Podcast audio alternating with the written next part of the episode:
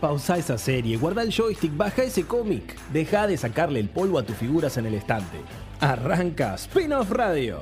Toda la cultura pop en un solo lugar para que te diviertas y te informes. Con Alan Skenone y Melina Dionisi. ¿Te lo vas a perder? Nah.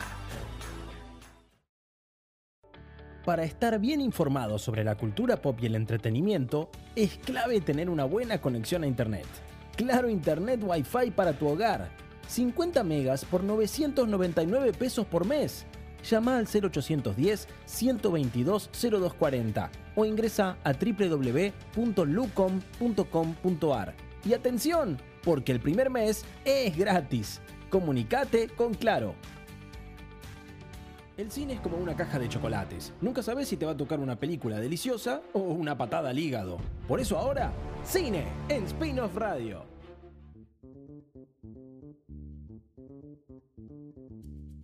Thank you. Continuamos al aire en la Rock and Pop 93.5 de la provincia de Córdoba, pero nos escuchan por supuesto en todo el país desde la página web de la Rock and Pop www.rockandpopcordoba.com.ar. Ahí nos pueden escuchar de todas partes de este hermoso país que tenemos. Y es momento, amigo, de que repasemos los estrenos de cine. ¿Tenés ganas de ir al cine Sí. este fin de esta semana? ¿Tenés ganas de ir a ver buenas películas? Acá te vamos a contar todo lo que se estrenó. Esta semana hubo un montón, ¿Por dónde ¿eh? empezamos? Eso, te quiero Sí. preguntar, eso, Meli, perdón. ¿Por dónde empezamos? Porque ya hablamos un poquito de Eternals, Sí. pero también hay otros Hay estrenos, otros ¿no? estrenos, no, porque estrenan llega recién el jueves que viene, hay que esperar un poquito más. Lo que tenemos esta semana son cinco películas, un montón, un montón, cinco películas. Y mañana es Halloween, mañana es Halloween y se estrenó una película de terror que se llama Espíritus Oscuros. Uno de nuestros compañeros, nuestro queridísimo amigo Bruno Paladino, que ya estuvo con nosotros varias veces acá en Spin-off. Radio hablando de estrenos, tuvo la oportunidad de verla, así que los invitamos a visitar nuestra página web www.spinofftv.ar donde van a encontrar esta y todas las reseñas de Bruno y de nuestros queridos compañeros de este hermoso multimedio llamado Spin-off. Eh, ¿De qué se trata este título? Ya dijimos, de terror, por supuesto, ¿no? Dice, en un pueblo de Oregón, Oregón, Oregón, Oregón. una maestra de escuela secundaria y su hermano, el sheriff del pueblo, se involucran con un enigmático alumno de ella, cuyos oscuros secretos conducen a aterradores encuentros con una legendaria criatura ancestral. Oh, chicos, no me gustan las películas de terror. Yo ya leo una sinopsis no, y no, me no. pongo mal. Me pongo mal. ¿Qué quieren que les diga? Y es de, y es de tarde, ¿no? Y es de noche, tarde. Está protagonizada por Kerry Russell, Jesse Plemons, che, el encaso. Kerry Russell, Jesse Plemons y Jeremy Thomas.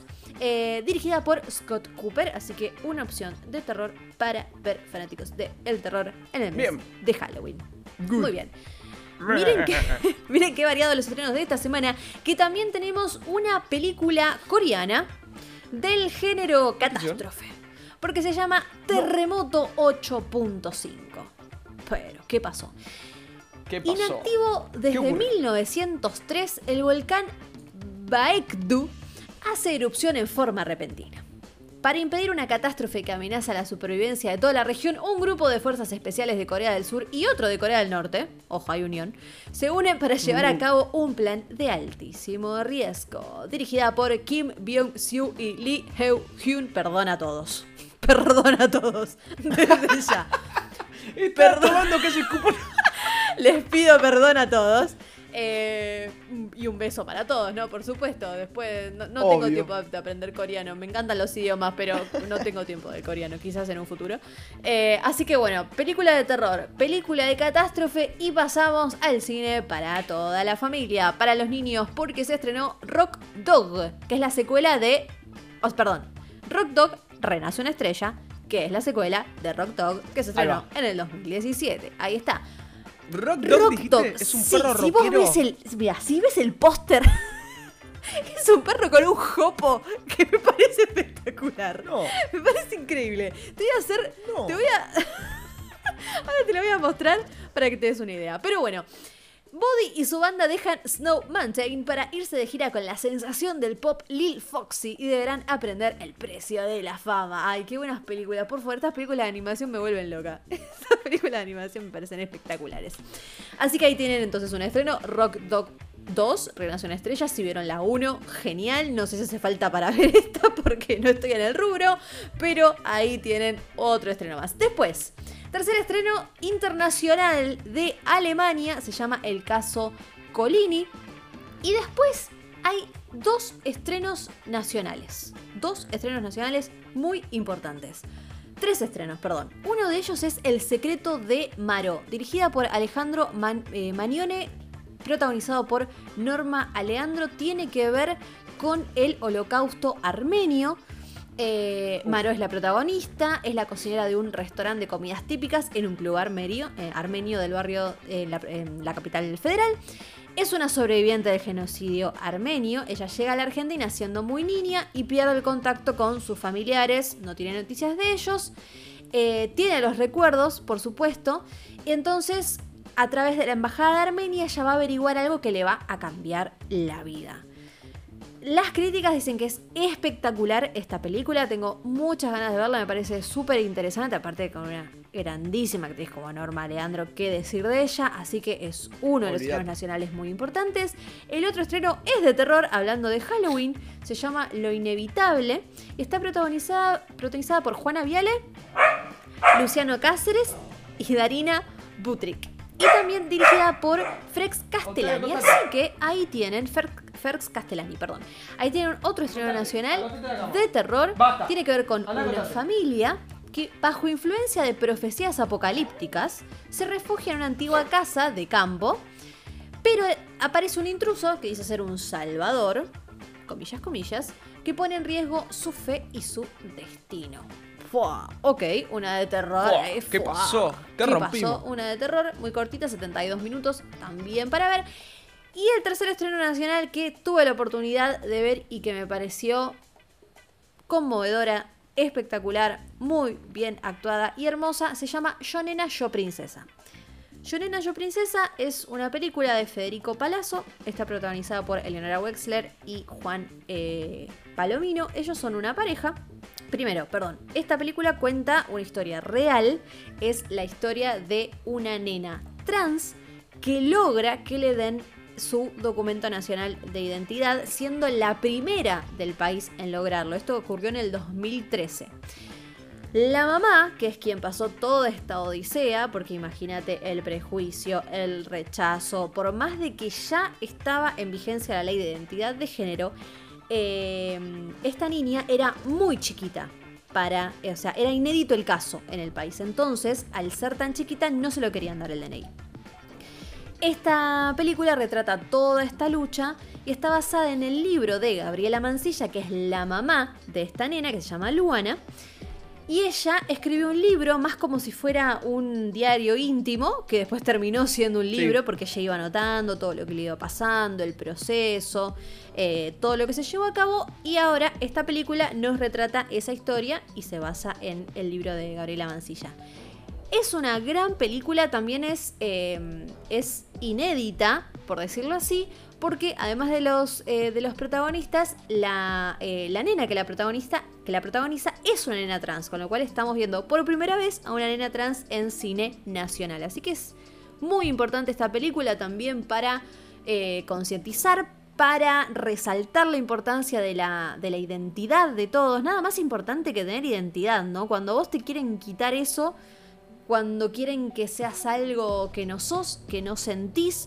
Todo esto es lo que se refleja em, en la película. Y fue un caso inédito porque em, Manuel, que, eh, que, es este niño que no se sentía niño, tenía dos años cuando por primera vez le dice a la mamá que era una nena. O sea, imagínate la reacción de, eh, de, los padres, ¿no? Y también la reacción de ellos dos es súper interesante en la, en la película porque Juan Palomino, que hace del, del papá, de, Luana, o sea, Manuel es Luana, eh, es muy mala. O sea, él es, eh, es una persona criada por el patriarcado. Sí, más conservadora, claro, el patriarcado. Exactamente, más estructurada. Fue un, shock impresionante. Juan Palomino está excelente. Y Eleonora Wexler Nada, Leonora Wexler, ¿qué decir de ella? Cada papel de Leonora Wexler es impresionante su laburo. Impresionante. Y la actriz que no dije el nombre, la nena es Isabela GC. Ella es la, Ella es la, la protagonista que hace de, eh, de Luana. Es súper fuerte, conmovedora, muy necesaria para ver, eh, para, para recordarle la, la- importancia de la identidad de género, de que tengamos una ley que garantice que las personas trans puedan tener su propio DNI, puedan tener en su documento nacional de identidad precisamente su identidad, con la que se identifican y no con la que se les asigna al nacer. Eh, es súper interesante la película, así que si tienen la oportunidad de verla, se las recomiendo muchísimo. Es preciosa, así que mucho estreno nacional esta semana. Drama, terror, un De perro con tenés de jopo. todo. De todo. Tenemos de todo. De todo esta semana eh, para, bien, para, para ir al cine. Así que elijan, nos cuentan, que ven, qué les pareció. Y ya tenemos que hablar de Eternals. Vamos a hablar de Eternals. Bueno, Ay, Dios eso te quería decir. Ay, Dios. Todo muy todo lindo, muy lindo. pero. Pero metámonos de lleno Dale. como el estreno que podemos decir del mes, tal vez será. Le No si compite a Dune, porque digamos, en el mes. en el le mes. compite a Doom, bien. Meli, como, como bien decías vos, es una película que se esperó mucho, Uf. se habló mucho, se retrasó debido a justamente la Sí. pandemia, que salió su primer tráiler para algunos pocos en la CC, eh, CCXP de Sí. Brasil, la Comic Con de San Diego, en el 2019. Y recién hoy, un 4 de noviembre, hoy, o sea, el 4 de noviembre, mejor dicho, va a llegar a los cines, a todos los cines de nuestro país, Eternals, esta última película de un grupo súper heroico de Marvel que parece ser que está muy buena o no tanto, Meli. Bueno, Mm. ya adelanté que a mí me gustó. eh, aunque van a encontrar eh, seguramente en sitios varios como pueden ser los más conocidos, IMDB, Rotten Tomatoes, etcétera, que las críticas no son muy buenas. Y las críticas, más que nada, están, las malas críticas, están enfocadas eh, a que la película es extraña para ser una película de Marvel. O sea, como que no la puedes identificar como película de Marvel. Yo no estoy tan de acuerdo con eso. Realmente, yo no estoy tan de acuerdo con eso. Vos que sos fanatiquísimo de Marvel, amigo. Nosotros también, o sea, vemos siempre películas de Marvel, películas de superhéroes, DC también, ¿por qué no? Si vos vas a hacer una película de Marvel, ¿qué esperás ver? ¿O qué, ¿O qué no puede faltarle a una película de Marvel? A ver, por tirar un par de cosas. Yo, sí. A ver, en, en cuanto a la fórmula de. Marvel en el cine, si hablamos de ese, de Sí. ese punto, que sea humorística para todo público, que tenga acción, pero que tenga esta cuota de drama, acción y al mismo tiempo que te la baja un poquito con el humor, ¿no? Tiene todo eso Eternals. Entonces yo no, no sé, no Bien. sé por qué eh, a muchos les pasó esto de que sienten que es lo más extraño de Marvel que vieron. Quizás es lo más extraño de Marvel que vieron por los personajes, por las locaciones, quizás porque recordemos, esta película está dirigida por Chloe Zhao. Chloe Zhao es la última ganadora del Oscar, es la directora de Nomadland. Y de esta película se viene diciendo que Chloe Zhao quiso poner su impronta, de hecho por algo Marvel contrata a Chloe Zhao y no contrata a un director que ya Claro. viene trabajando, ¿no? Para Marvel, haciendo películas de Marvel, ya en el mundo de los superhéroes, traen a una persona de afuera, ganadora del Oscar, que es una eh, directora que retrata, o sea, en, en sus películas siempre retrató eh, personas viviendo momentos duros, o sea, son películas muy sentidas, con unos paisajes hermosos, no tiene unos paisajes espectaculares. Entonces habló un montón de que iban a estar en un montón de locaciones y de que iba a haber poco CGI y todo esto que quería eh, poner Chloe Zhao. Obviamente que hay CGI es Marvel, o sea, no puede no haber Claro. CGI. Pero es cierto, pero a mí esto me parece algo bueno, que eh, las locaciones son hermosas. Cuando ves, eh, o sea, por ejemplo, por tirar una, una- por tirar una locación, estuvieron en las Islas Canarias, por decirte algo, ¿no? Estuvieron grabando en las Islas Canarias. Entonces, vos ves una puesta de sol real, ¿me entendés? O sea, ves algo muy bello, o sea, Claro. los, los paisajes son muy lindos.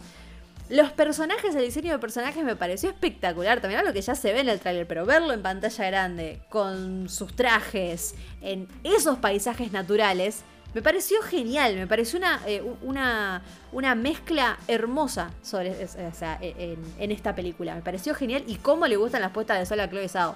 Siempre tiene, siempre tiene un sol acá atrás algún personaje, te juro. Cuando la veas te vas a dar cuenta. Como el fetiche, como el fetiche de Tarantino con Más los o pies. menos, ¿no? O sea, algo- más o menos. A Chloe Zhao le encanta el sol. le encanta el sol, te juro, es espectacular. es una película enorme, enorme en cast, enorme en su historia, que me parece que por ahí también va un poco la crítica, porque es una película que tiene que contar mucho, son muchos personajes, entonces uno puede saber detalles, vida y obra de cada uno de los personajes, porque son como 10. Entonces, Bien. puede ser que te quede alguno ahí tecleando. Puede ser que te quede, te quede alguno o que te quedes con ganas de conocer de más de alguno. Pero Bien. yo no creo tampoco que sea la primera película de Eternas, ni. No sé si la primera película de Eternas, pero no es la única película en la que vamos a ver a estos personajes. Lo mismo decimos con Shang-Chi, ya todo se va conectando en esta nueva fase de Marvel. Y hay dos escenas post-créditos. A falta de una, igual que con Shang-Chi, hay dos, estrenas- hay dos escenas post-créditos. Em, y a ver, ¿cómo decirlo? Bueno, no, no puedo decir nada. No puedo, no puedo decir nada. No, sin decirlo, sin decirlo nada, pero bien igual lo estás No explicando. Meli, en torno a lo que presenta Eternas, Sí. con su la mirada de su directora, con su puesta. Tal vez se le pegó un poco siendo más superficial de un cierto público por representar a diferentes etnias, a viste diferentes que grupos de siempre. géneros.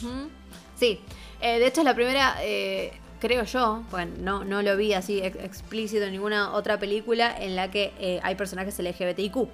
Así que imagínate que se puede esperar cualquier cosa de, de la gente que está en contra de todo. ¿no? Básicamente. La pregunta de eso, que es, es- es clarísimo la forma de, de- de representar a estos personajes ahora. ¿Es grotesca la forma en, en el- en el- con la cual te cuentan esta, esta ide- identidad que tienen estos personajes o está bien hecho? Porque el problema no es el qué, que sean, sino El el cómo, cómo. te lo presentan. Como Sí. recuerdo, te pregunto, te digo porque recuerdo a Star Wars, episodio Oh, 9, no. de Rise of Skywalker, creo que era el beso de no. costado entre que decís, Sí. Si lo ¿Cómo, viste, lo viste, qué? y si no lo viste, te lo perdiste. Eso fue Star Wars, digamos. Claro, mira, chao. estaba ahí. Por eso digo- digo- No, acá no. Acá no, está muy bien. Acá está muy bien representado. Sí. Eh, hay dos personajes de este grupo de, de Eternas que son que son LGBTIQ. no me digas... Ah, sí, está sí, bien. sí, no, no te digo quiénes, no te digo quiénes, pero son dos. Eh, hablando del elenco, ya que estamos, es un elencazo, ya nombramos a Chloe Zhao, la directora. Eh, después tenemos el personaje principal, por decirlo de alguna manera, aunque es un grupo, ¿no? De seres. eh, Claro. ¿cómo, le, ¿Cómo le podemos decir? Seres celestiales. Celestiales. Inmortales. Celestiales son- inmortales son seguro. Sí, inmortales inmo- seguro, vamos a decirle así. Es un grupo de seres inmortales, ¿sí? Que son enviados a la Tierra desde principios. O sea, imagínate que la película, la primera locación que te muestra, entre comillas por supuesto, es el 7000 antes de Cristo. O sea, estamos principios de la Bien, civilización, ¿sí? así. Entonces, lo que es súper interesante de la película es que te va llevando por un montón de hitos históricos o momentos Históricos. históricos, del planeta Tierra. Entonces, este grupo es el encargado de defender a los seres humanos del planeta Tierra de lo que se llaman desviantes. ¿Qué son los desviantes? Son unos bichos, básicamente.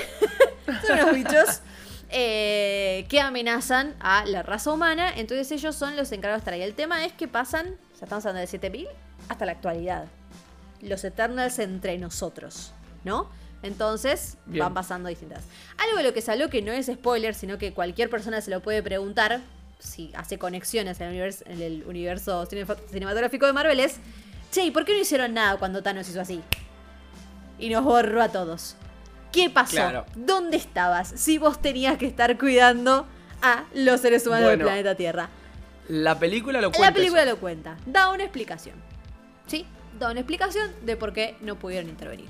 Que no la vamos a contar, por supuesto. Pero es una de las preguntas que en cuanto vos decís un grupo de seres inmortales que están en la Tierra, que la tienen que cuidar y los seres humanos aparte se mataron entre todos, hubo guerras, tuvimos bombas atómicas, tuvimos de todo, porque somos hermosos los seres humanos, porque ellos no intervinieron. Bueno, lo va a explicar la película. No se puede decir más nada. No Claro, decir más bien. nada. Hay Bien. humor. Hay eh, referencias al universo cinemat- cinematográfico de Marvel, como ya pudieron ver en Shang-Chi, donde se, donde se nombra el, el blip, como se le dice que fue el chasquido de Thanos, es el blip. Eh, se, se- se acuerdan o si vieron Shang-Chi hay un cartelito de un grupo de autoayuda después de lo que fue el blip. Algo parecido a lo que tenía Steve Rogers, el Capitán América, cuando... Claro, el Capitán. América que lo encabezaba. Exactamente, algo parece así. Bueno, en esta película también nombran a Capitán América, nombran a Thor, nombran un montón de Vengadores, hay un montón de referencias. Bien. Eh, en cuanto. Tengo una consulta. Dale, dale que va. El amigo, querido amigo de Sí. la casa, fan, parte del club de spin-off, que nos sigue, nos escucha, nos ve, lo queremos, lo extrañamos. El querido amigo Kit, Kit Harrington. Kit Harrington. que en este caso hace de. eh, el, el con- me olvidé el nombre, no puede ser que me olvide el nombre porque me encanta. El nombre, nombre es Dane Whitman. El nombre, nombre, nombre del personaje, Bien, ¿verdad? y el personaje. No, no sé qué. No te, no, no te No me- puedo no, hablar no, de, no, te puedo hablar mucho de Ah, el Harington. Knight, sí. claro, el caballero negro. El caballero negro con la espada del ébano. La mágica espada del ébano del caballero negro de Kit Harrington. Quiero saber. Ay, no, no sé si preguntarte Mirá, porque me lo no, pregúntame me- yo te digo si te puedo responder o no, no hay problema. No, te pregunto qué onda, te quiero decir, pero ya me estás mirando mal y ya sé que no va a ser positiva la respuesta, así que. La respuesta no es positiva ni negativa porque no te puedo decir mucho de él. Bien. Porque la película no cuenta mucho de él, básicamente. La, La- está bien, no importa. Igual. Sí, igual es una película, es- como decís, se llama Eternos, no Black Knight. Bueno, o sea sí, que- obvio, obvio, claro, por supuesto, por supuesto. A un personaje que vas a amar, o sea, es el comic relief, viste que siempre el comic relief. Vos, me, vos me, me nom- Sí. me mencionaste que en las películas de Marvel tiene que haber humor. En esta película hay humor, y el principal personaje más gracioso de todos es Kinjo, que, que es eh, Kumail Nanjiani. Es espectacular. es nuestra Aquafina de, de Eternals. Está muy bien. Bien. está muy bien. No, no hay una, no hay una cantidad abrumadora de, de- de chistes, ¿eh? O sea, están súper bien puestos. Súper bien. Bueno, en ese sentido fue lo que se la criticó mucho, que no se siente una película de Marvel por este exceso a veces de humor, de bajar un poco la intensidad. Digo, ¿por qué estaría.? A ver, ¿está mal que sea No, así? No, no no, somos muchos los que pedimos una película un poco más seria, con personajes con otro eh, porte, con otro antecedente. Yo, por ese lado no me parece algo negativo, ¿no? Para mí no. Para mí no, o sea, es obviamente súper es súper personal, pero a mí me encanta este tipo de este tipo de humor. O sea, me parece que te o sea, como momentitos ahí que te en un momento hay una reunión, creo que esto está en el tráiler igual. Hay una reunión entre todos eh, y ahí es cuando nombra al Capitán América, dice Y se "Che", le ríen a claro, Rob y dice. "Che, ¿y quién Sí. y quién va a liderar ahora a los Avengers?" Ah, yo podría liderarlo, bueno, y se, y se le ríen, ah, hay un montón de cositas así, pero Se, le cagan de risa la cara, sí, cara. así. Pero está re bien. Bien. No, yo creo que estuvo, en ese sentido estuvo, estuvo bien. No me parece exagerado. En lo más mínimo. Eh, ¿Quién más? Angelina Jolie. O sea, está Angelina Jolie. Uh, claro, Está estamos Salma hablando de Hayek. Kit Harrington está Angelina Jolie. Está Salma Hayek. O sea- está Angelina Jolie. Salma Hayek es Ayak, que Ayak es como eh, si fuera la, la líder de este grupo. ¿Sí? La líder de este grupo de, eh, de Eternos, que es quien los guía a ellos en esta misión. Eh, ella también está presente acá en la Tierra. Eh, Angelina Jolie es Tina. Después tenemos a Richard Maiden. Richard Maiden es nuestro querido eh, Rob Stark, que es Icaris. Después tenemos a Gemma Chan, que es Cersei. Es todo Game of Thrones, perdón, pero Cersei es como Sí, sí, sí, demasiado. Kit Harrington, Richard Volvemos todo a ese lugar. Bien, yo cuando lo veía decía, ay, que ahora quiero ver Game of Thrones.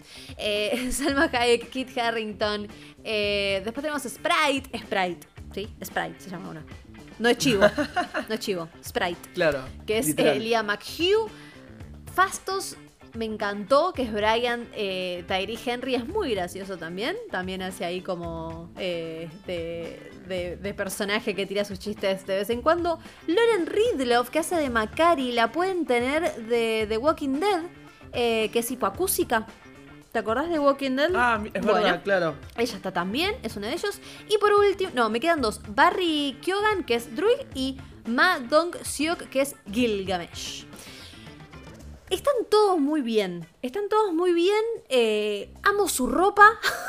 amo, amo su ropa. Amo su El amo vestuario. el vestuario. El, el diseño de producción es espectacular. El diseño de vestuario me parece, me parece hermoso. Eh, y la historia a mí me resultó muy interesante. O sea, esto también va a depender si vos ya conoces la historia, porque esto obviamente todo es una adaptación de cómics. Entonces, si conoces la historia, yo después estuve hablando con gente que conoce los cómics y está bastante cambiado. Entonces, yo también creo que eso puede llegar a influir a la hora de la crítica, si te parece que es una buena adaptación, si tomaron bien a los personajes, si cambiaron algo muy relevante o no. A mí la historia me pareció interesantísimo el concepto de unos seres inmortales que tienen que venir al, al planeta Tierra. De hecho, no es spoiler, no son los únicos. Hay varios que están por todo el universo, ¿sí? Este grupo es el que nos tocó a nosotros, en nuestro planeta Tierra. Claro. Pero están desperdigados por todo el, el universo. A mí me gustó mucho. Dura dos horas y media. ¿Sí? Es una película larga. A mí en ningún momento me pareció estirada. O que estaban. O que había escenas innecesarias. O que había sobreexplicación. Hay un poco de sobreexplicación que es lógica. Por, de nuevo, la cantidad de personajes y la cantidad de tiempo que pasaron en el planeta Tierra y respuestas que, no tienen, que nos tienen que dar los espectadores. Y yo el único problema que tuve es con los villanos de esta película. Los villanos de esta película. Eh, Sí, por chan, un lado, chan, chan. hay unos que me parecieron flojos. Por otro lado, me gustó cómo se resolvió y el. eh, y el conflicto final me gustó. Estuvo bueno, me gustó. Pero estos. casi digo desviados. Casi digo Desviantes. desviados. Estos desviantes. mm, meh. Los desviantes me. En, Igual en mi es. opinión. A ver, tanto se quejan de la fórmula de Marvel Sí. y qué sé yo. Bueno, tener un vi- villano choto es parte, así últimamente que. sí. Digo. Claro. No en Shang-Chi, pero. Pero últimamente. Claro, eh, sí, es verdad. últimamente sí. Últimamente sí. Tengo Sí, una pregunta. Dijiste que había dos escenas Dos escenas post post créditos. créditos. Bien. Me imagino que una es una boludez, como generalmente es en Marvel. Una me sorprendió un montón. Que es un chiste entre la película. Una me ¿Eh? sorprendió muchísimo. Dije, ¿eh? ¿What the fuck? Esta que se- claro, esta que te sorprendió. Sin entrar en detalles de spoiler. ¿Habla de una película futuro? ¿Una que no se estrenó? A ver si la adivinan con nosotros los oyentes spin-off. A ver. A ver, las, las dos escenas post créditos no tienen una conexión así con películas No, no, que son se dos vengan. escenas aparte. No, no, pero igual Bien. tampoco hay una conexión como Shang-Chi, como las escenas post créditos de Shang-Chi que son que conectan así, tac, directamente con el MCU. Bien. Abren Otro camino más. otro camino más de Eternals. Es como que yo sentí que era más de Eternals 2. ¿Sí? No tanto con Bien. películas a futuro. A futuro. ¿Las dos? Creo que diciendo esto. Ay, ya no te gustó, claro. No, Claro. no. Aparte, te Eh, juro, sentí como el corazón ay. se rompía como Rafa, viste que. ta- como que me- no, no- no quería escuchar eso, o sea, me sacaste un, No, igual. Es que me parece. un plus para ir. No, igual son muy buenas las escenas post créditos, porque te juro, en una me quedé como, ¿qué? ¿Qué? Porque aparece una persona, no voy a decir nada, pero aparece una persona No, no, no, y está bien. Un actor que no apareció todavía. Exactamente.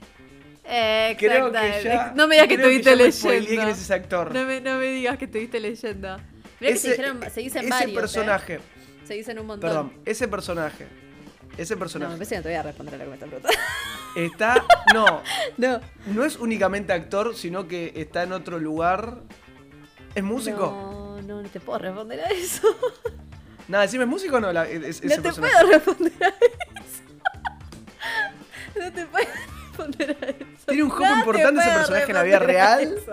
Sí, ya No está, ya me la puedo. spoileé, listo, no te ya puedo, está. No te puedo. Pero yo no tenía la más puta Vale. idea que iba a pasar eso. Y como, ¿qué?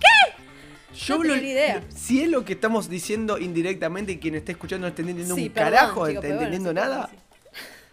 me parece que estamos hablando de la misma Bueno, persona. puede ser. Aunque vos no lo quieras Puede admitir. ser, viste, no había que andar mucho en las escenas post crédito, no había que andar mucho. Bueno, igual hay otra. No, no, así no. que, eh, No recuerdo de quién hacía ese personaje ahora que por lo que bueno, leí, no que está leas bueno. no leas más nada de eso. Bien. Bueno, ves, yo, yo Ah, porque fui sin. Yo porque fui sin leer absolutamente nada de nada. Entonces fue todo para mí como, ¿qué? ¿Qué? ¿Qué? Tiene que ver con un. Ah, no sé si, vos- si lo dice en la película, pero tiene que ver con un personaje de, de Endgame. Claro, Sí. listo, ya está, lo dije, ya está. Me acordé, me acordé. Sí. Em, pero Bien. yo no tenía ni idea de que podía llegar a pasar una cosa así. Y la otra escena, no voy a decir nada. Pero sí es como para Eternals 2, por decirlo de alguna forma. Bueno, cuestión. No me gustó tanto como Shang-Chi. Me parece entretenida. Me gustó mucho este grupo. A mí la historia me gustó muchísimo porque no la conocía. Como Lo te digo, quizás hay gente que ya conoce la historia y no, no, le va, no le van a gustar algunos aspectos. Me gustaron las actuaciones. Me, me sorprendió mucho porque yo no la tenía tanto a ella. Eh, a, la, a una de las protagonistas que se llama Chan. Me gustó un montón, Cersei. Eh, Angelina es Angelina. ¿Viste, ¿Viste cuando.? Yo no sé, aparece Angelina Jolie en escena y es como que no le sacás la vista, la. ¿me entendés? Aparece Angelina Claro. Jolie en escena y es como. Sí, Angelina en el MCU. ¿Qué? Como, dale, Angelina. Dale, vamos todavía. Vamos todavía. Sí, me cual. pareció genial. Me pareció genial. Y otro personaje que banqué muchísimo, cuando vos la veas, vas a decir si lo, si lo bancás, su actuación, ¿no? Eh, me gustó muchísimo Barry Keoghan. Como Druid. Bueno, Me gustó un montón, y no voy a decir por qué, pero me gustó un montón. Es uno de los que más me gustó. Yo banco esta película, yo milito que la vayan a ver. milito, este se ponía re Milito- seria. Milito Web. Yo milito que la vayan a ver. Eh, y van a encontrar después, obviamente, la review de nuestra página web. Y no podemos decir más nada porque no puedo decir Para nada. cerrar, para cerrar, ¿de quién no hablaste casi nada? Fue de, ¿De Icaris. Icaris? Que igualmente, pará, Sí. igualmente decir que Icaris. Icaris en los cómics es como un... Bueno, está bien, pero no va por ahí, porque es medio sonso, por decirlo así. Es medio como... Bueno, ahí, ahí es cuando digo que los que conocen la historia van a encontrar muchas diferencias. Bueno, con mejor. Icaris. Si hay una diferencia en esto es mejor, porque Icaris como A ver, es el... vos contame cómo es y yo te digo. em, En los cómics. No, es el líder de los líder, Eternos, qué sé yo, pero no es un personaje que tiene muchísimas capas para que puedas explorar, para que puedas entender, para que pueda crecer. Con lo cual siempre te queda siendo el líder un poquito relegado para que otro Eterno tome la posta de esta historia y que cuente o narre, o bueno, esto en los cómics igual, ¿no? Listo, no me digas nada. Mm. No, Entonces, tiene mucho te- te das cuenta, tiene. listo. Un montón. Está, muy bien, muy me parece muy bien. porque Él estuvo muy merece. bien también. Eh, Richard Madden es. Richard Madden es el y me actor, pareció ¿no? que estuvo muy bien. Un capo. Me pareció que estuvo muy bien también. También escucha la radio, le mandamos un beso muy grande. Sí, que los ahí dos, Kit Harrington y como todos los de Game of Thrones nos escuchan. Y yo, lo- y yo los amo. Bueno, amigo Kit, me parece que llegamos al final de esta gran review de Eternas acá en el aire de la Rock and Pop 93.5. Antes que nadie, porque le estamos brindando este sábado hermoso a pura cultura pop. Nueve días antes que se Eh, estrene. No, ¿qué, qué montón. dije nueve? ¿Dije nueve? ¿Está bien? no menos, No. pero igual estamos un montón de tiempo. Cinco Sí. días, un montón. Antes que Como siempre, Spinoz con las últimas novedades en torno a toda la cultura pop. Y en este caso nos toca hacer una breve, breve pausa. Porque ahora continuamos con lo que nos queda de Spinoz, que es un, Un montón, montón. todavía. Así que quédate y no te vayas. ¿eh? Arriba, arriba, abajo, izquierda, ataque, salto, salto, genial. Desbloqueaste la sección videojuegos en Spin-off Radio.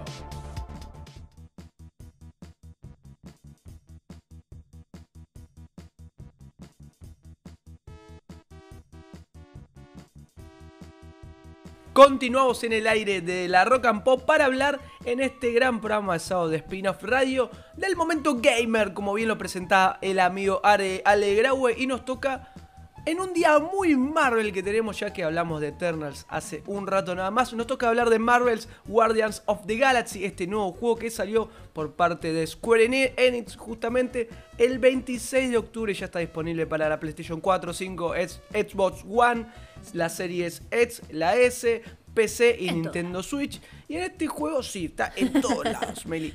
Este juego desarrollado por Eidos Montreal que nos mete de lleno en este grupo super heroico que saltó a la fama hace unos años nada más gracias a la película de James Gunn que rompió todo eh, dentro del MCU y claramente formó eh, una manera de contar una historia y también de desarrollar un grupo de superhéroes, en este caso un poco más no tan tradicionales ya que son muy personajes muy divertidos, con mucho humor y claramente este juego se nutre de esa imagen que desarrolló James Gunn en su película de 2014, si mal no recuerdo. Pero para ya entrar de lleno en este juego ya podemos decir que recién lo probamos, que recién salió.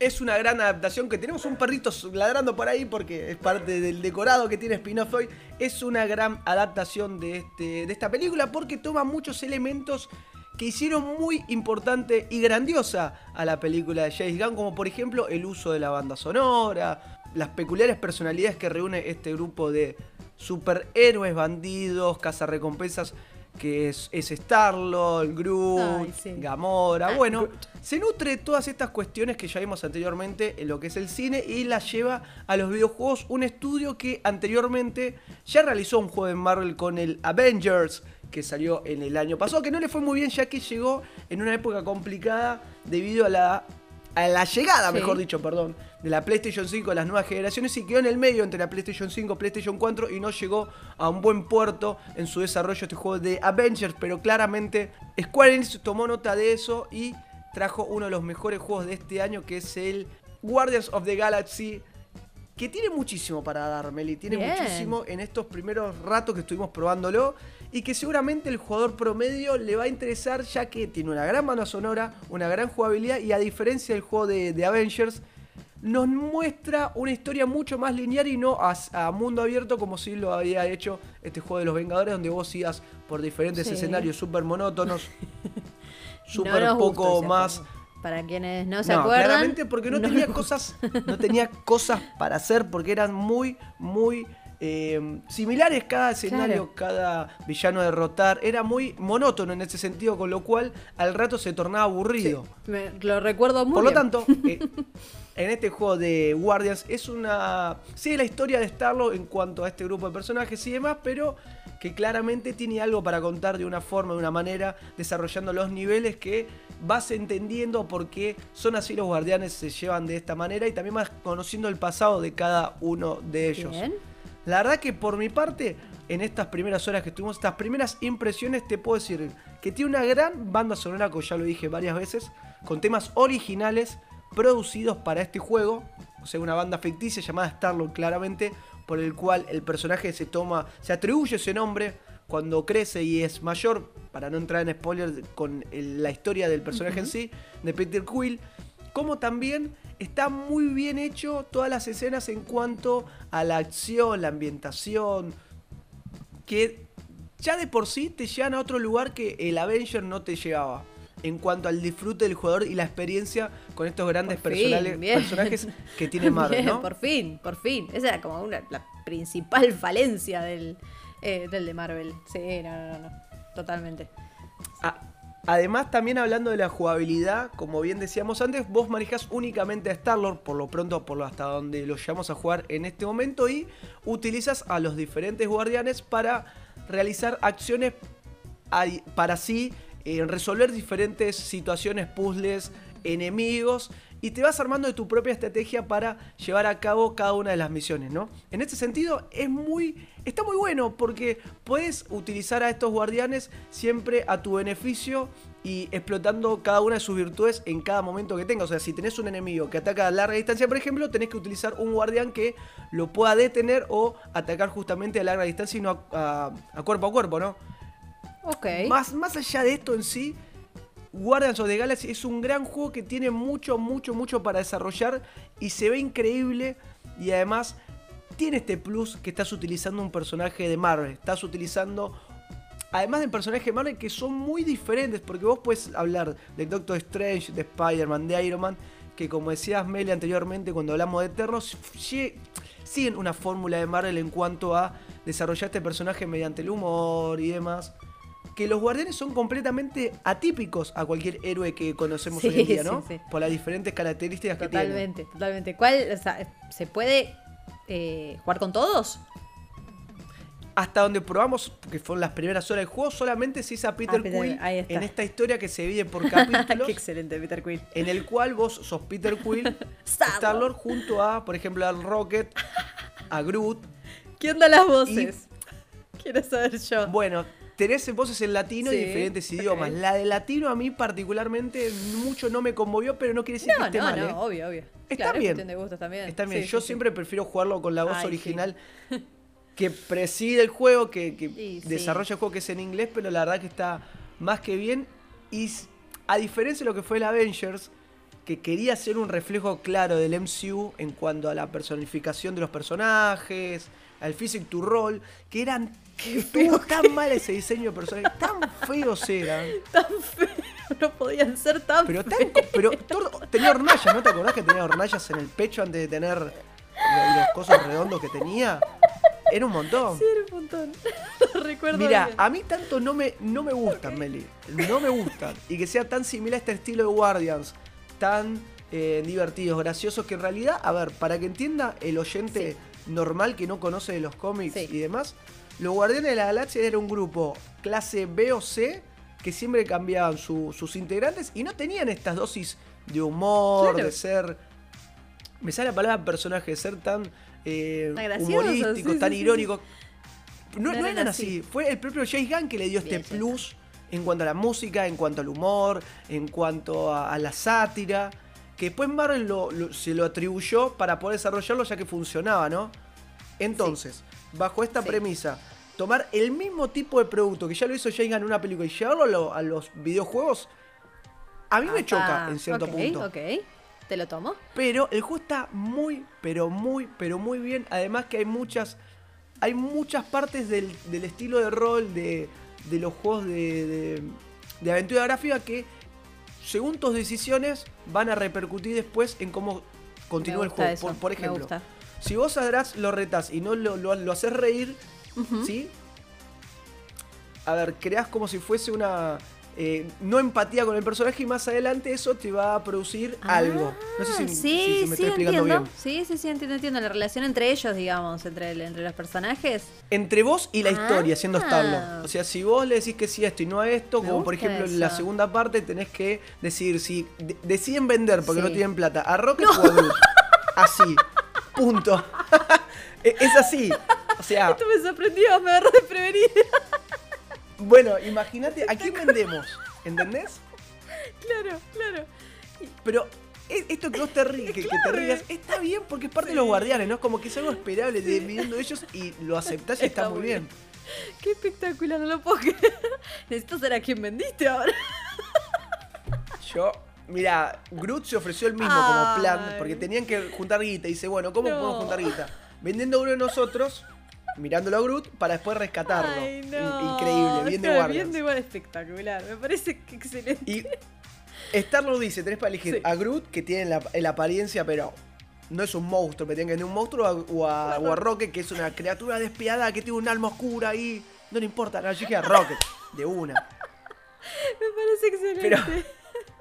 Pero pará, Sí. dos cosas te decir. Más allá de eso, hay mucha historia de los propios personajes que en el, la- el cine no llegó a de- desarrollar, que en Ahí esta parte está, sí. interesantísimo eso. Que Buenísimo es, eso. muy interesante. Por ejemplo, el pasado de Rocket, que conocemos poco Sí. y nada, acá se desarrolla mucho más. Y hasta te voy a decir algo, te dan un guiño a Guardians 3, si vos conocés de qué va a ir esa película. Bueno, Ok. Ok, muy bien. Te dicen por dónde puedes llegar a ir, que nosotros, el que más o menos está en el mundo del MCU, sabe. Y acá ya te tiran nombres que vas a decir después, ah, este nombre era tal. Y te voy a decir otra cosa más. Hay, hablando de conectados, hay una relación con un mundo súper importante de la cultura pop que aparece en el juego y yo cuando lo, lo vi dije, ¿qué? Y me estallé. Puede ser que sea mucho. Ay, pará. Ay, no. No, no sé si lo, Mi lo mente quiero está como decir, pero Disney adquirió diferentes Sí. empresas en los últimos Sí. años y bueno, entonces es legal introducir a un detalle de Ah, algo relacionado al no espacio. Ok. Sí, no voy a decir No, qué, bien. pero hey, tenés mi Take my money. no te voy a decir Take lightsaber, my money. pero Toma, toma todo mi ¿entendés? dinero, O sea, Marvel. aparece un, personaje de ¿Un otra personaje franquicia. directamente? No, no, no, Ay, pero pará, pará, pará. no, no como- no como. No, no, no te lo quiero vender así, no, No, quiero no, ser malo. bien, no es que aparece Luke entrando. Pero aparece una, algo de que es de eso, no es que es como, bueno, indirecta. Aparece algo y dice, ¡eh, vos tenés a. ¿Qué? Yo, ¿De qué es el monopolio, no? ¿Qué? ¿Qué es el monopolio? Ah, listo. Nos falta vos la hiera ahí volando y estamos todos. Y no puede. Y no. Déjame, déjame jugarlo, que puede ser que aparezca. Pero claramente, no sé, no sé, la verdad que no lo sé. Pero claramente recomendamos muchísimo jugar el Guardians of the. Galaxy en estas primeras horas, primeras impresiones que nada, es como un poquito más, más de sensaciones que más de, de un análisis profundo, ya que no tuvimos obvio, obvio, obvio. todo el juego pasado para decir, bueno, esto es así, así y así, pero si sos fanático de Marvel, si te gustan los juegos de aventura, si te gusta el humor, si te gusta el estilo de guardias y estos está, personajes, claramente es un juego para vos. Y dicen que es uno de los grandes juegos del año, Mel, así que Pues sí que puede llegar a competir No sé. en, unos, en unos awards. ¿Quién te dice? yo no sé Pues si sí, para tanto. para tanto, pero sí que, claro, o sea, un top 5. ¡Epa! Bueno, ey. No, es un no digo montón. top 3, pero Es un montón. Qué bueno, che. O- o sea, decís un The Last of No, Us bueno. 2. O Guardians, claramente sí, claro. No. Pero vale mucho la pena, más que nada por la comparación del juego mediocre que hicieron sobre los Avengers, que en este caso va a salir a fin de año en teoría, una expansión creo que la más Tiene que importante, cambiar todo el juego. la que más se espera. Mira, desinstalate el juego y te vamos a dar uno nuevo. bueno, bueno, pero ¿sabes de quién va a ser la expansión de fin de año? ¿Quién va a llegar al juego de Avengers a fin de año? ¿Quién puede ser? ¿Quién es el personaje relevante sobre fin de año que va a, equiparar todas las miradas? Ay, sí, Dios exactamente. mío. Bueno. Llega el DLC de Spider-Man de Avengers, que claramente todo lo que estamos esperando, y solamente para PlayStation, Ah, porque es un personaje claro. original y exclusivo de esta plataforma. Wow. Bueno, bueno, bueno. Bueno, ojo, ¿eh? Quizás Bueno. Vamos a ver. Vamos a ver. Primeras impresiones, de, de Marvel's. Guardians of the Galaxy. Bien. Sí, así que más adelante lo vamos a desarrollar más en detalle cuando Sí, ya lo hayamos podido probar de punta a punta. En este momento gamer que ya arrancó recontra de lleno y estuvimos también probando otro juego que recién también salió hace muy poquito y tuvimos muy poquitas horas previas que es el Riders Sí. Republic, el juego de Ubisoft que salió hace minutos nada más este juego que combina diferentes deportes extremos a la vez, o sea, vos te estás andando, por ejemplo, en una bicicleta y de repente están haciendo parapente en el mismo mundo, en el mismo escenario, otros personajes de manera online, otros jugadores, ¿no? Ok. O sea, es así. o sea, es multijugadores online. Así vas, vas jugando eh, con amigos. ¿Cómo es esta cuestión? Exactamente, es online y masivo. Como bien decías, estás andando en snowboard mientras de repente al lado hay una montaña y andan en bici haciendo trucos, corriendo una carrera. listo. La verdad que es frenético. La palabra es frenético. la es frenético la, la acción de adrenalina. Es un arcade que la verdad que es muy, muy divertido, Bien. Meli. En estas horas recién también que lo pudimos probar. Y hasta hay carreras de jetpack, ¿entendés? Jetpack. Estás en jetpack corriendo junto a otros jugadores. Y es, como te explicaba recién, súper entretenido. Hay un montón de modos de pruebas. De forma de conseguir equipamiento, ropita para tu personaje, equipo. El diseño es muy que la Fortnite, verdad ¿no? Va, Fortnite. Es como bien. se claro, nutre del estilo de Fortnite, estilo. ¿no? De competir, de juntarse entre muchos jugadores. Los de personajes que estoy viendo me parecen geniales. De personajes. La verdad que en cuanto a la ambientación, la estética es un 10 puntos en este sentido que sea muy divertido, muy en el sentido del arcade que deja un poco de lado lo que es la simulación real de, de- de ese ejercicio y pasa a ser más lúdico, más divertido. Vos seguís el deporte, digamos. La- seguís el deporte y, y- vas, el estilo. O, o la disciplina. El estilo, o claro. Lo o que sea, sea. eh, eh, está, está la disciplina, pero claramente se forma más en la espectacularidad, de los trucos, de la velocidad. Bien, bien.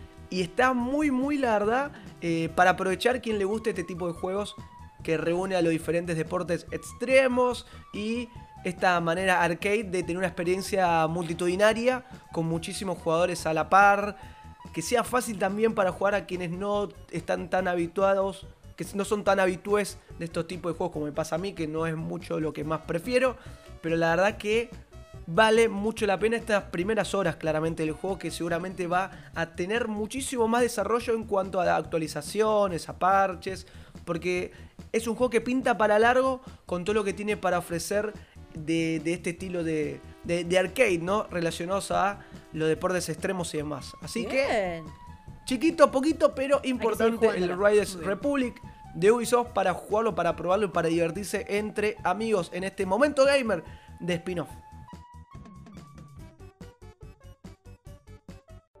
Para estar bien informado sobre la cultura pop y el entretenimiento, es clave tener una buena conexión a Internet. Claro Internet Wi-Fi para tu hogar.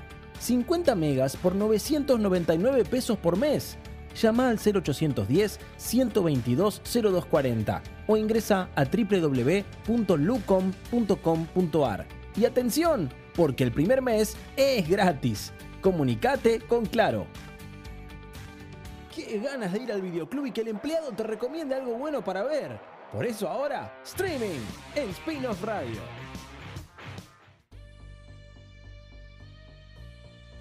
Y ya estamos llegando al final de este programa de Spin-off Radio, pero no nos podemos ir sin, obviamente, repasar los estrenos de streaming para que no se pierdan nada en las plataformas.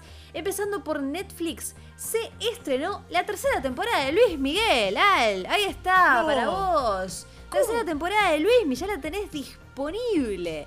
Luis Miguel La tercera temporada, nuevos personajes, tercera y última temporada.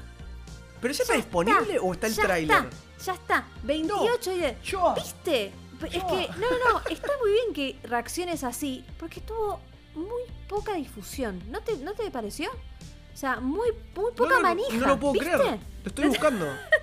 Tuvo muy poca manija. Algo que me a mí me sorprendió un montón, porque sin lugar a dudas, cuando apenas sale Luis Miguel, la rompe.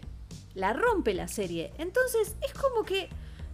¿Qué pasó acá? ¿Por qué fue que de repente esta tercera temporada no tuvo tanto. tanto run run? Run run, mira la palabra que te tiro. ¿Será que la segunda no fue tan buena como la primera? Ah, bueno, es una buena pregunta. Vos decís que fue perdiendo gente. Puede ser, puede ser. Sí, Eh, puede ser. Yo la tengo pendiente, me van a matar, pero yo la tengo pendiente. No, la primera es La increíble. primera sí, sí, la primera es increíble. Así que bueno, amigo, ya tenés disponible todos los que hayan visto esta serie, la tercera temporada, llegan nuevos personajes, dice que va a haber dos líneas temporales. Dos líneas temporales en esta temporada. Luismi impu- eh, busca impulsar su carrera en el mercado anglosajón de, de- de habla inglesa y por el otro lado se enfrenta a nuevos retos que amenazan todo lo que ha construido. Y acá tiene que sonar de fondo. Bueno, tercera temporada de Luis Miguel disponible en Netflix. Y hoy, ayer, perdón, se estrenó otra que tampoco, o sea, una película que tampoco tuvo publicidad a mi gusto, después de lo que sí fue su antecesora, que es El Ejército de los Ladrones. ¿Qué es El Ejército de los Ladrones? Es la precuela del Ejército de los Muertos. La de... ¿Quién? Zack Snyder. La de Zack Snyder. Zack Snyder que metió con, claro, que siguió con el mundo de zombies que tanto le gusta. Eh, y ahora hay una precuela. Y pero no sé, tampoco tuvo demasiado eh, demasiada difusión y prensa. Mejor, mejor, verdad, eso esto sí sí que no entiendo, claro. Eh, No.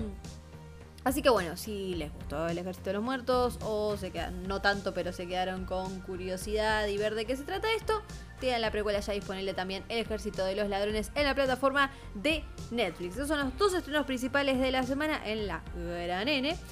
Después pasando a HBO Max, obviamente como les dijimos ya se estrenó Succession y todos los domingos tienen un episodio nuevo para ver. Y ayer se estrenó la segunda temporada de Love Life. Lancé- lanzaron los tres primeros episodios. Ya tienen tres episodios para ver de la segunda temporada de Love Life. Si ya la están viendo, sigue ambientada en la ciudad de Nueva York. Pero ahora se va a centrar en el camino del personaje Marcus Watkins, quien interpreta el actor nominado al Emmy William Jackson Harper. Y sabes que está disponible también de una película que hablamos hace muy poquito. O ya se me pasó el tiempo. No sé, que hablamos con Bruno Paladino. Cry Macho. ya se puede ver Cry Macho Ah, sí, en HBO. Max. Yes. Eh, recuerden que HBO Max tiene esta ventana, Warner, HBO Max, todos los estrenos de cine, tiene una ventana de 35 días. O sea que ya pasaron 35 días del estreno de Cry Macho. ¿Qué- ¿Cómo pasa el tiempo? Qué impresionante. tremendo, tremendo pasa el tiempo. Si no están muy convencidos, pueden ir a buscar la review de Bruno Paladino, tanto en Spotify como en nuestra página web spinostv.ar. Y si les gusta lo que leen y escuchan, le dan play a Cry Macho en HBO Max. Después, eh, Star Sí. Plus. En Star Plus se estrena la serie de Chucky. Una serie de Chucky. miedo. ¿Por qué? Aparte, viste que la están. Ni en pedo la eh, veo. Perdón. Me encanta Star Plus, pero me da mucho miedo Chucky. Viste que dicen Chucky. Es el terror de niño. Claro, claro, de viste que niño, le sí creo. Chucky, pero acá en Argentina es Chucky. Chucky. Es Chucky. Eh, serie basada en la saga de películas de terror de este muñeco asesino. Llegó el miércoles pasado a Star Plus, tiene 8 capítulos y va a expandir este universo que se creó con este personaje icónico. La primera película fue en 1988 na- que eh, narraba la historia de, si se acuerdan, eh, un nene de 6 años que se llamaba Andy Barclay, ya se pone mal Alan, que le pedía a su mamá que le comprara un juguete. Cómprame un juguete, cómprame un juguete, cómprame un juguete, que era un juguete Compré un Zodíaco con un de puta. Claro, Era perdón. juguete de moda, ¿viste? no lo quería. Claro, no. lo quería. No lo Claro. quería. Recibe el juguete, pero estaba poseído por el espíritu de un asesino, que se llamaba Charles Lee Ray. Copado. Así nace Copado. Chucky. Así nació este universo de Chucky porque hay una cantidad de películas impresionantes. Así que ahora una serie en Star Plus. Ya se estrenó y le pueden Bien. dar play. Como dijimos, mira 8 usted. capítulos. Después, vamos Bien, a pasar a bien. Amazon, porque ¿cuál es el estreno destacado de Amazon del que está hablando todo el mundo? Maradona Sueño Bendito, la serie de Diego Armando Maradona. Y te veo con una No cara ver extraña. todavía. Ah, No la vi. ah, pensé que ya habían pasado cosas.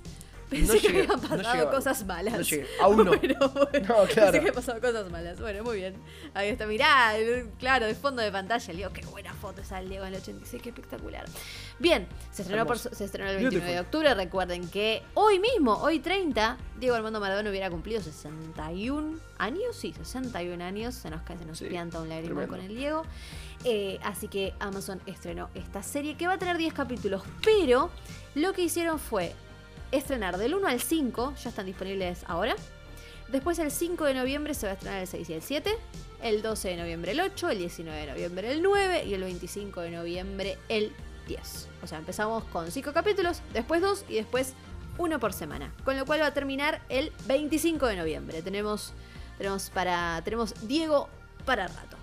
Eh, así que bueno, ya la tienen ahí. Narra obviamente la historia de, del eh, 10, del mejor jugador del mundo argentino en su momento, porque ahora me van a discutir con Messi, ¿no? Pero bueno, eh, la historia de, eh, de El el Diego, pa. Diego.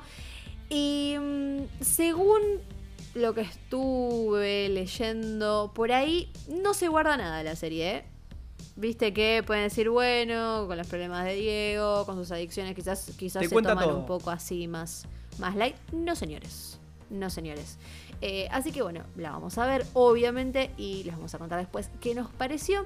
Después podemos pasar a Paramount Plus. Paramount Plus est- eh, estrenó el 27 Star Trek Lower Desk. Es una eh, serie animada que estrenó la segunda temporada. Bien. Exactamente. Sigue las desventuras del grupo de camisas rojas, o sea, los operarios de la, de la flota eh, estelar. Unos operarios que no tienen mucha relevancia, son así como eh, de, los, de los secundarios.